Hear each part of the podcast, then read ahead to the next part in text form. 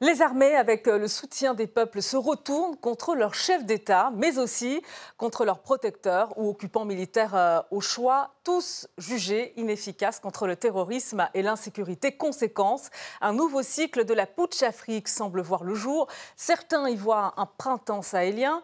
Autopsie des putsch au Sahel, c'est tout de suite dans AfriConnect. Bienvenue. Et pour en parler, on se connecte avec le docteur Succès Masra. Depuis Djamena au Tchad, il est économiste et président du Parti tchadien les transformateurs.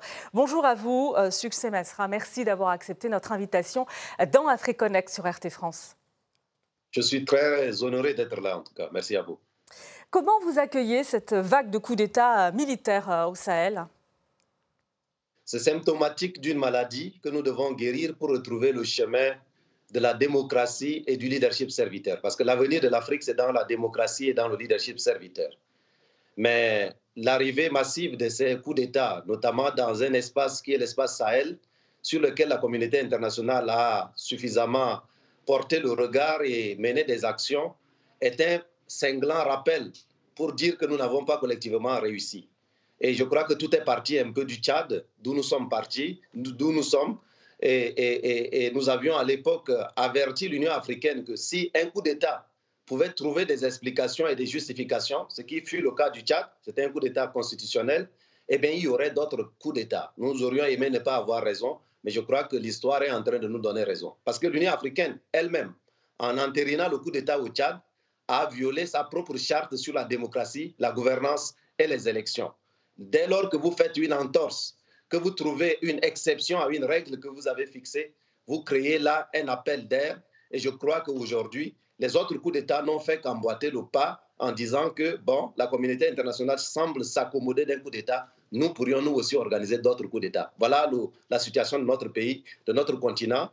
Euh, mais je crois qu'il y a là une perspective qui est celle de la démocratie qu'il faut retrouver très rapidement parce que le chemin de l'avenir que les peuples africains veulent, c'est la démocratie et le leadership serviteur. Et parfois, l'applaudissement de certains coups d'État c'est d'abord l'applaudissement de la fin de l'ancien système, pas forcément l'applaudissement de l'arrivée euh, des militaires au pouvoir, mais c'est plutôt la fin de l'ancien système qu'il faut aussi voir. Alors la fin de l'ancien système, vous dites que dans votre pays, vous dénoncez vous un coup d'État constitutionnel.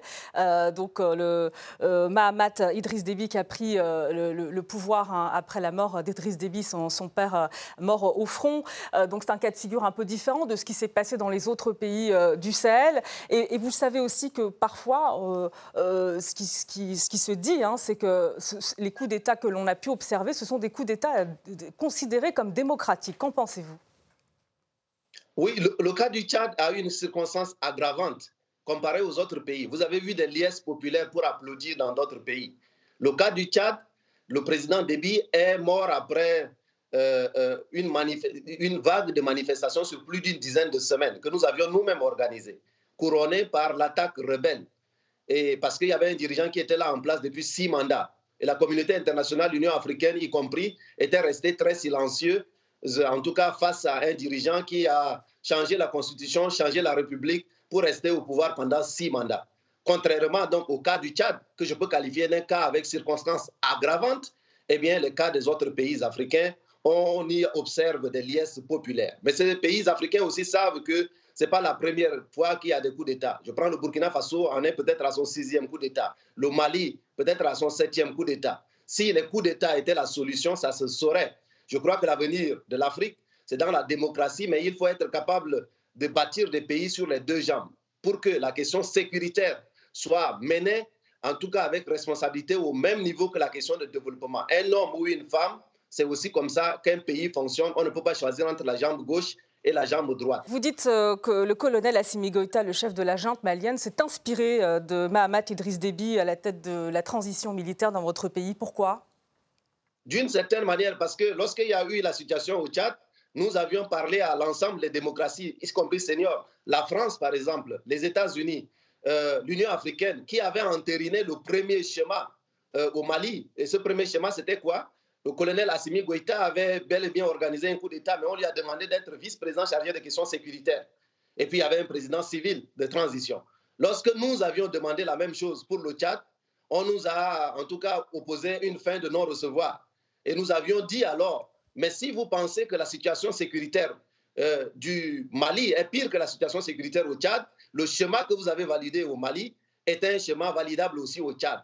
Au contraire, au Tchad, on a validé un schéma qui avait une circonstance aggravante au-delà, j'allais dire, de l'absence d'adhésion populaire. Il y avait aussi le fait que ce soit le fils de l'ancien président qui ait pris le pouvoir et il y avait aussi le silence de la communauté internationale qui avait pris acte très tôt, j'allais dire trop tôt, d'un coup d'État. Et du coup, nous avons des, amis aussi au Mali et à travers le continent africain. Et nombreux nous ont dit, mais vous voyez, au final, nous nous sommes inspirés de ce qui s'est passé au Tchad parce que nous nous sommes dit, alors, donc certains coups d'État sont applaudissables par la communauté internationale et d'autres coups d'État ne le seront pas. Je ne dis pas que c'est la seule raison, mais sans doute ceci a été aussi une des raisons pour lesquelles les autres coups d'État se sont enchaînés en commençant par le Mali.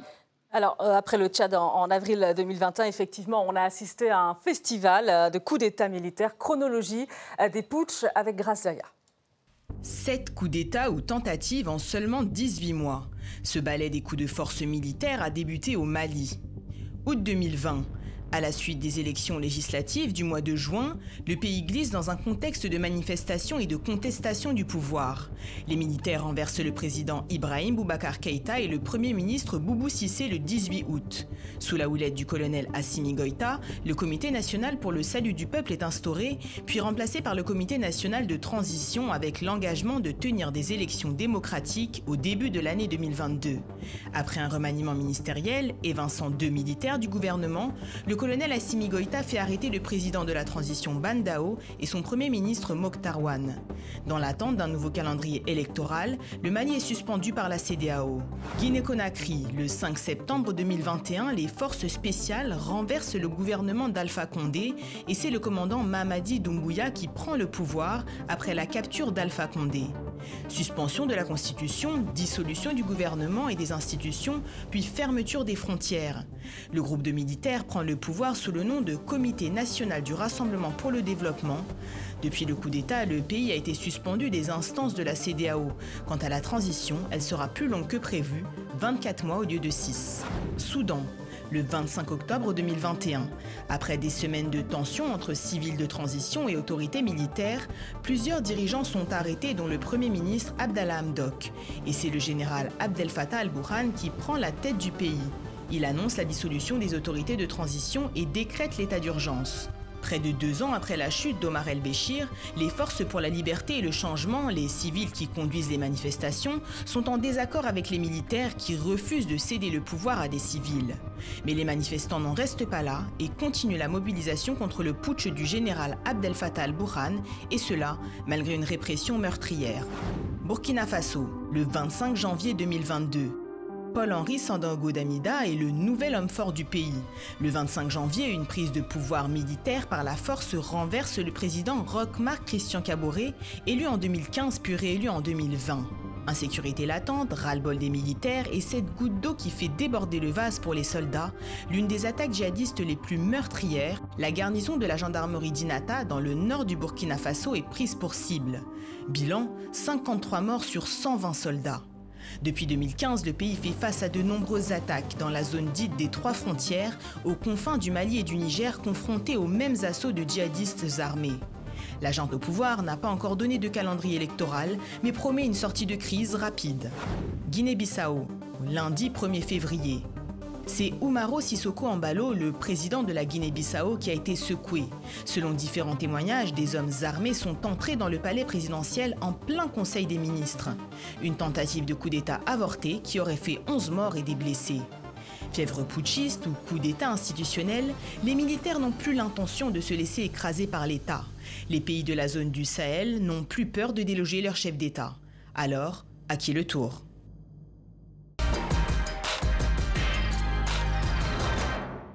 Oui, est-ce que l'effet domino va, perdurer selon vous? À qui le tour? Ben, Vous voyez, je crois qu'il faut y mettre fin d'une certaine manière. Mais comme je l'avais dit euh, le 18 mai 2021 de mémoire à la délégation de l'Union africaine que nous avons rencontrée avant leur décision sur le Tchad, l'Union africaine, d'une certaine manière, est venue s'enterrer au Tchad. vous avez vu d'ailleurs que sa crédibilité a été largement entamée depuis le coup d'État au Tchad et sa position sur le Tchad qui a été incompréhensible pour de nombreux pays africains. Donc l'Union africaine est à travers elle, je dirais, les partenaires aussi du continent africain. Et il faut venir peut-être au Tchad se déterrer d'une certaine manière. Ça veut dire quoi? Il faut retrouver très rapidement euh, le chemin de la démocratie, le chemin du leadership serviteur, parce que c'est un pansement transitoire.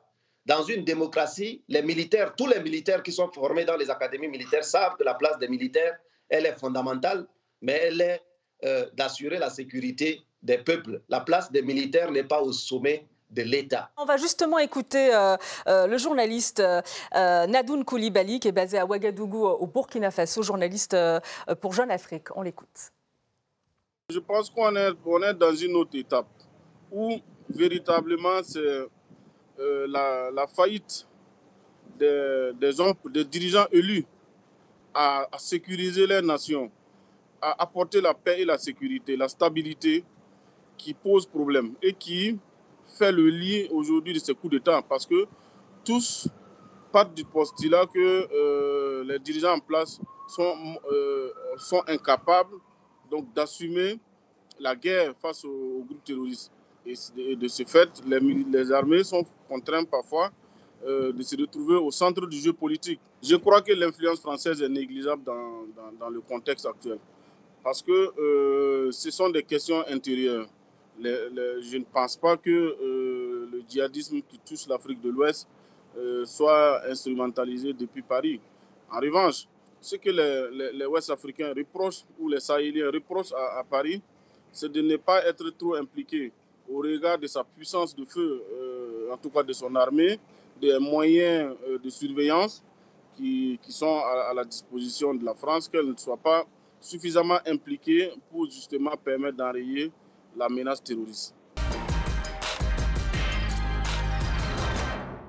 Succès sera faillite des politiques, euh, des chefs d'État face à l'insécurité, mais aussi euh, de, la coopération euh, sécuritaire. On a entendu Nadoun Koulibaly, son analyse, le, sentiment aussi que les moyens qui ont été mobilisés, que ce soit pour Barkhane, hein, seulement 5000 hommes pour une vaste zone que représente le Sahel, et puis aussi on va, on va ajouter le, bilan discutable du G5 Sahel.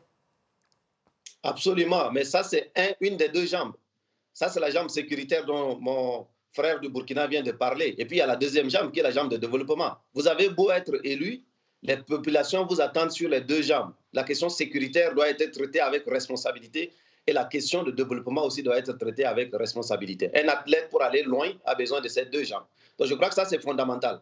Maintenant, les processus démocratiques doivent prévoir aussi des systèmes d'évaluation à mi-parcours, y compris des mandats.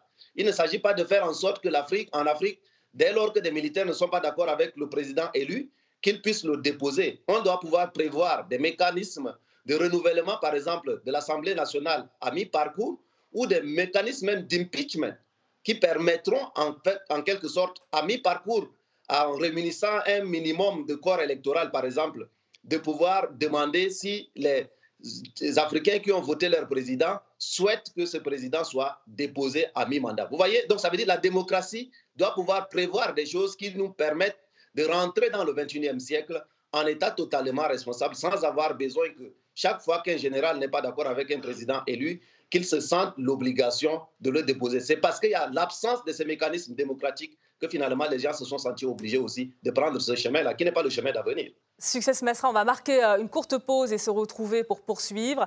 Euh, restez avec nous, on se retrouve dans un instant euh, pour la suite d'AfriConnect.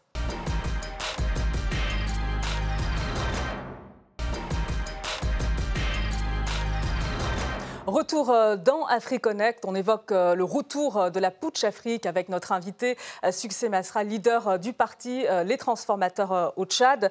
On a évoqué justement la présence militaire française, l'insuffisance de, moyens pour permettre une coopération sécuritaire efficace dans, le Sahel. Il est question du, du départ justement des troupes françaises du Sahel. Est-ce que vous y êtes favorable? Vous voyez, la question de la sécurité est une question de souveraineté. Et je crois que c'est une, c'est une sorte un peu d'anomalie. Si un, un peuple ou bien un pays se sent obligé, en tout cas, de compter sur une armée étrangère pour assurer sa sécurité. Ceci montre bien que nos pays ont besoin encore de faire des progrès. Et pour le cas du Tchad, par exemple, nous avons une armée qui aujourd'hui est efficace à 20%, admirée dans le monde, parce que peut-être plus efficace que 100% d'autres armées, mais ça reste 20%. Je crois que l'avenir, c'est de faire en sorte que l'armée du Tchad passe d'une armée deux étoiles aujourd'hui admirée à une armée sept étoiles qui deviendra alors redoutable. À ce moment-là, certaines actions de lutte contre le terrorisme, nous n'aurions plus besoin de les sous-traiter à d'autres peuples, à d'autres armées.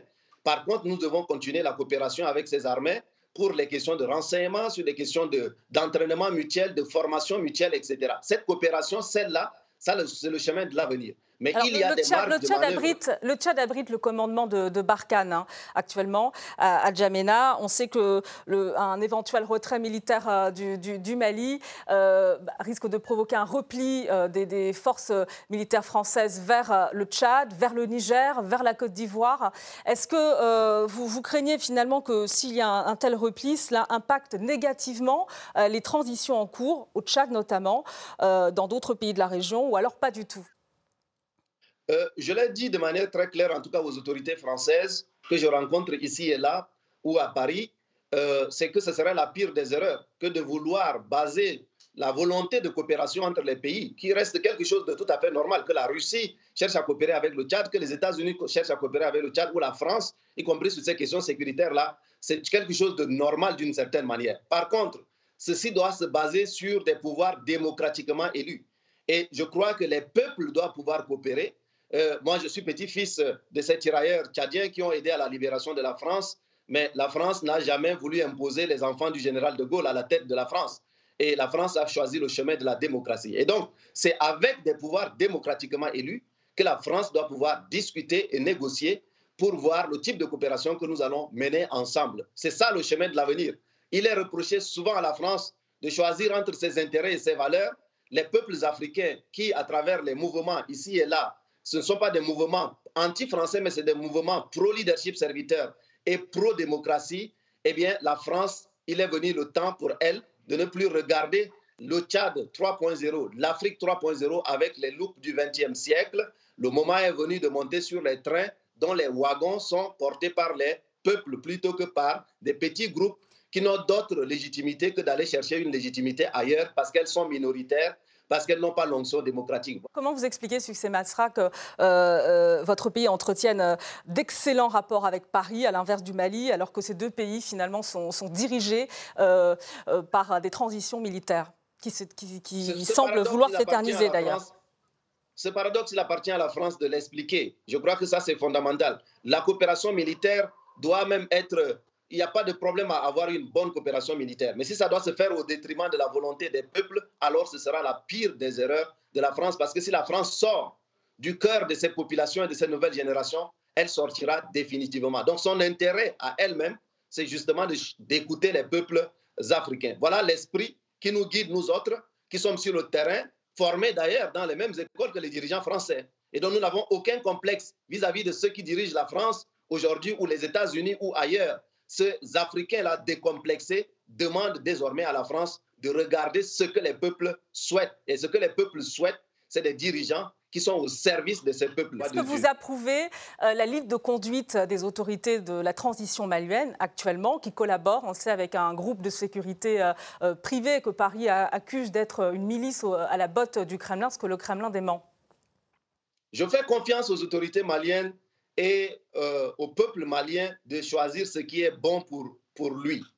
Je crois que la voix du peuple est forcément la voix de Dieu, d'une certaine manière, la voix de la raison.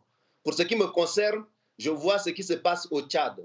La France a pris acte trop tôt du coup d'État au Tchad, mais elle s'est ravisée le 27 avril 2021 en disant que la condition même de soutien de la transition au Tchad, c'est que la transition se passe dans les délais initiaux prévus, c'est-à-dire 18 mois, la moitié est déjà passée, et que la France ne soutiendrait pas un plan de succession dynastique à la tête du Tchad. Donc, les peuples tchadiens, par ma modeste voix, demandent à la France donc de respecter cette parole-là. C'est à l'aune de cela que nous jugerons si la coopération avec la France est une coopération saine dans le sens d'être au service des peuples davantage. Sur le risque, succès Masra, de voir s'installer euh, des régimes euh, militaires, on va écouter l'analyse de Nadoun Koulibaly.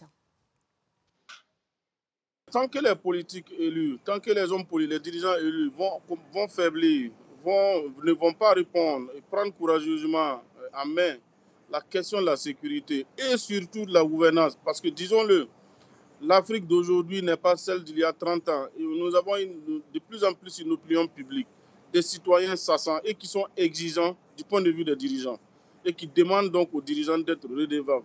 Tant que vous allez réunir, tant que les dirigeants vont, réunir en tout cas euh, ces paramètres, ben, les coups d'État vont prévaloir parce que quelque part, finalement, les, les, populations se disent autant nous en remettre à des régimes militaires et qui avec un objectif donc de stabilité, de, stabiliser donc les, nations plutôt que de lire des, dirigeants qui sont corrompus et qui n'arrivent pas à, répondre véritablement aux aspirations des populations.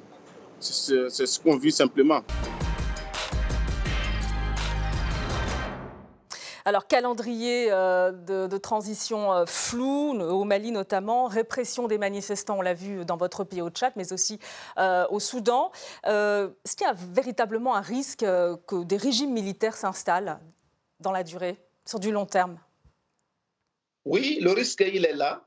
L'effet domino que vous faites bien de capter à travers cette discussion, là pour rendre compte, et je crois que l'élément que vous avez présenté est un excellent élément qui rend compte de cela. En quelques mois, en six mois, en un an, vous avez vu autant de, de, de coups. Donc il y a un risque qui est là. C'est là-dessus qu'il s'agit de faire appel à des institutions africaines, encore une fois, qui doivent sortir de leur léthargie d'une certaine manière. Et j'en appelle notamment à l'Union africaine, encore une fois, de se déterrer et de retrouver sa crédibilité. Je crois que là est l'enjeu, parce que ce dont nous avons besoin, évidemment, et c'est peut-être pas très original, mais c'est que nous avons besoin des institutions fortes, démocratiques, où les questions de séparation de pouvoir, etc., sont au rendez-vous. Vous voyez, l'Union africaine est silencieuse lorsque les gens modifient les constitutions.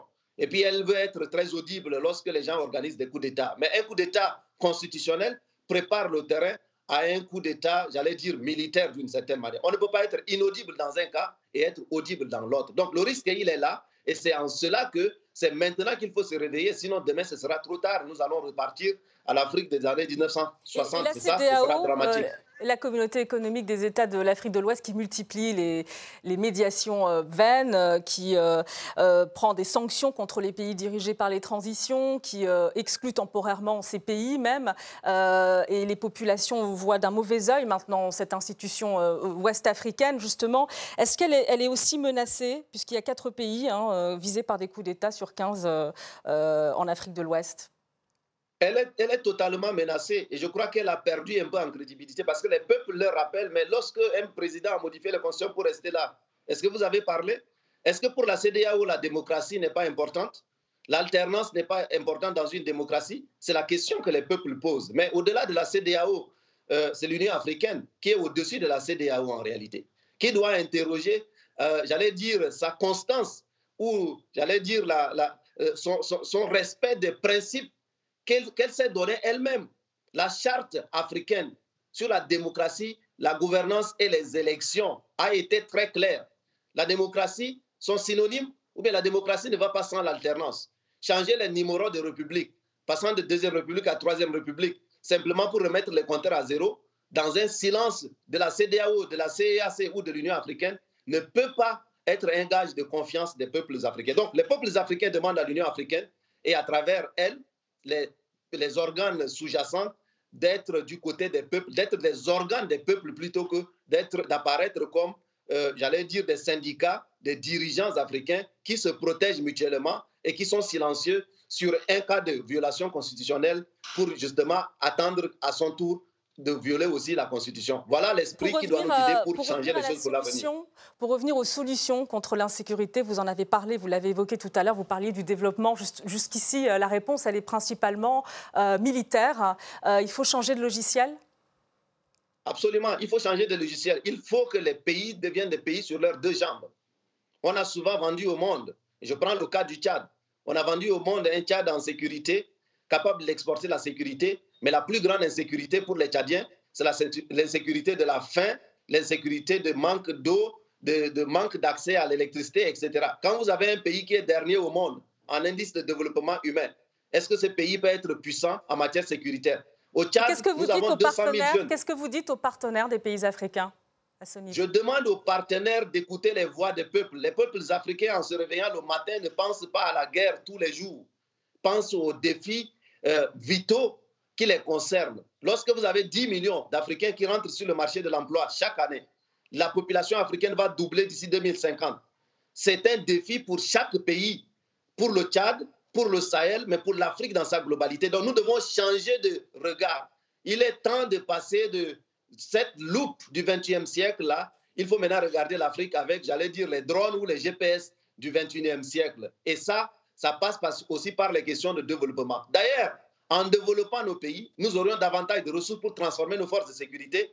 Et vous voyez, ça crée un effet vertueux euh, d'une jambe à l'autre jambe. Voilà l'esprit qui doit nous guider pour l'avenir. Et nous avons des solutions concrètes pour transformer nos armées, mais en même temps pour résoudre les défis de la jeunesse abondante, parce que l'Afrique est un continent jeune, faut-il le rappeler.